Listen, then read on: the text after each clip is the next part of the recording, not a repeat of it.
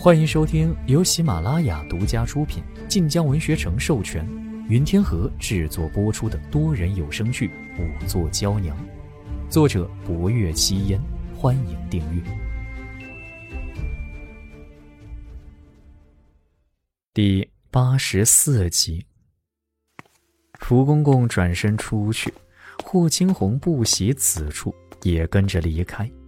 不若幽本打算跟在霍威楼身后出去，却见他一动未动。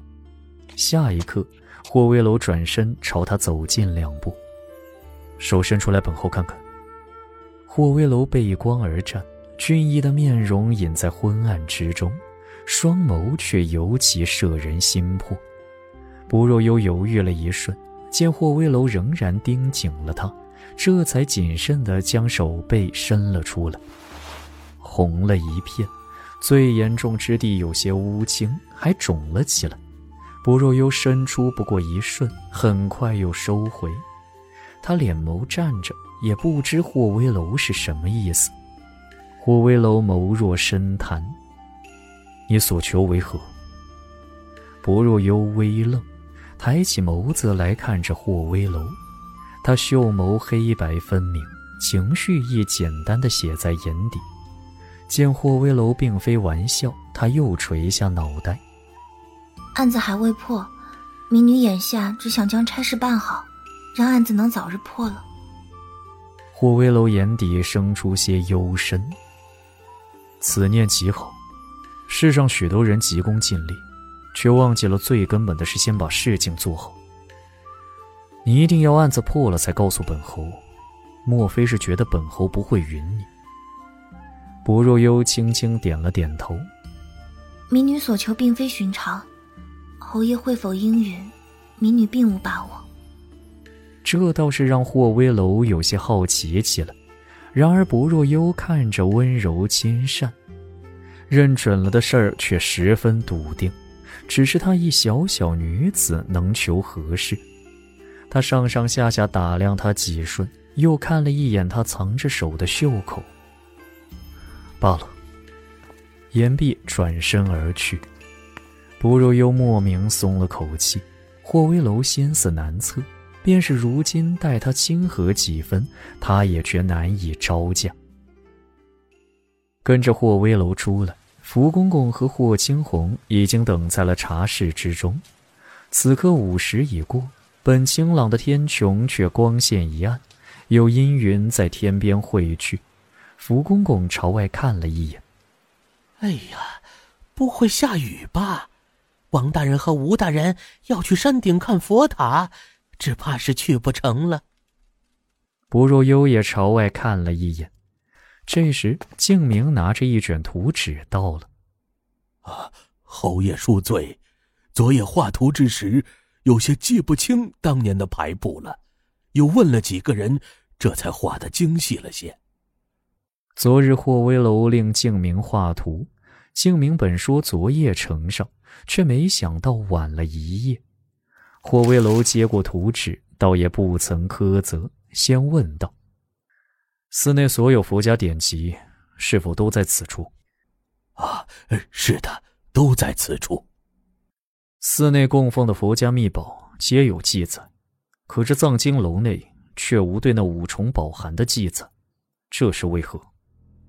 霍威楼沉着眸子盯着静明，静明眉心一跳，眼里波光猝闪，竟然结巴了一下：“五五重宝函，不错。”静明捏着佛珠的手微攥。藏经楼内藏书极多，贫僧还从未点看过。这些年来，此处寻常弟子也难进来。按理来说，那五重宝函也当有些记载的，只是贫僧也不知为何没有。霍威楼盯着静明，忽然冷冷勾了勾唇。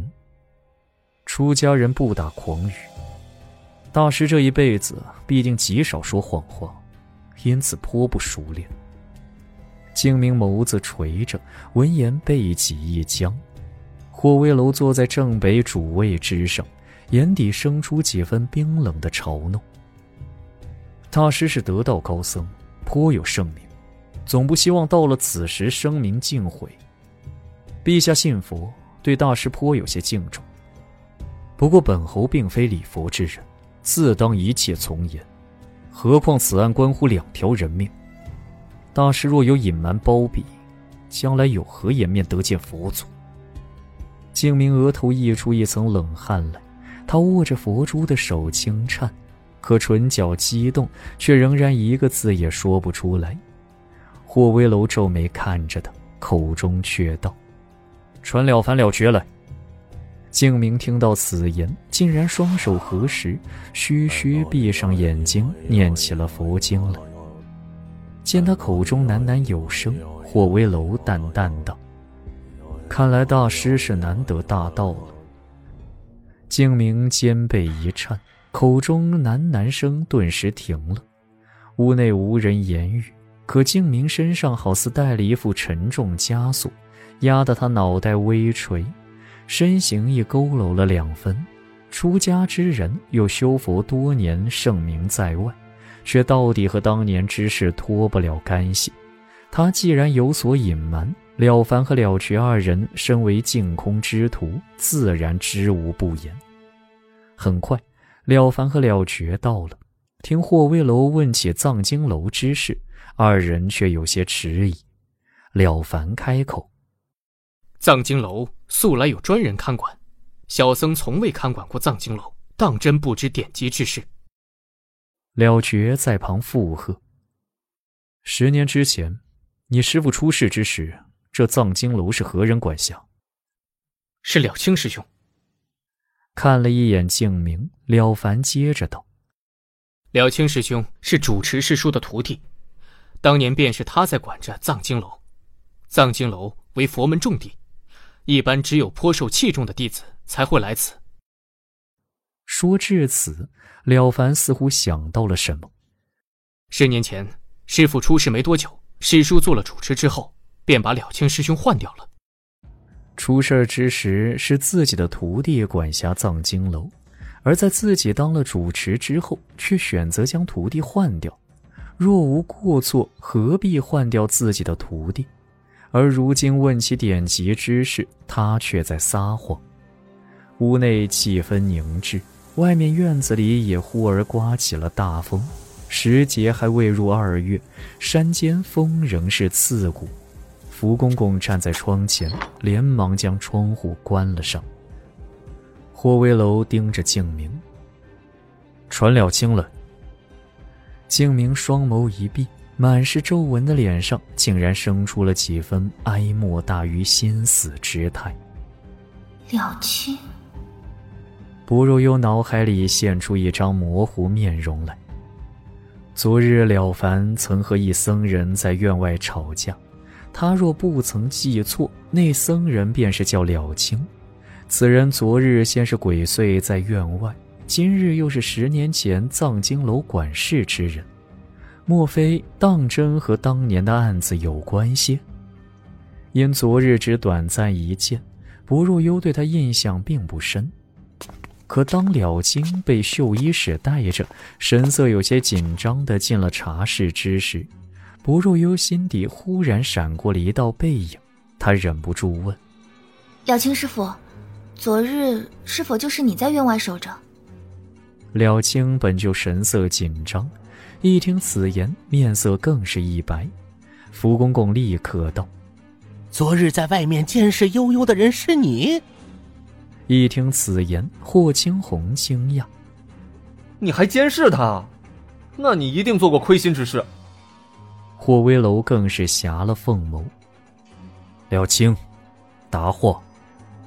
他言语不如何暴怒，可这简单四字却好似山岳般压下。了清看了一眼静明，好似要哭了一般。静明枯木一般的脸上毫无活气，此刻缓缓睁开眸子，长叹了口气：“唉，一切皆有因果，了清。”照实说吧。本集结束了，喜欢就订阅分享吧，我们下集见。感谢您的收听，去运用商店下载 Patreon 运用城市，在首页搜索海量有声书，或点击下方链接听更多小说等内容。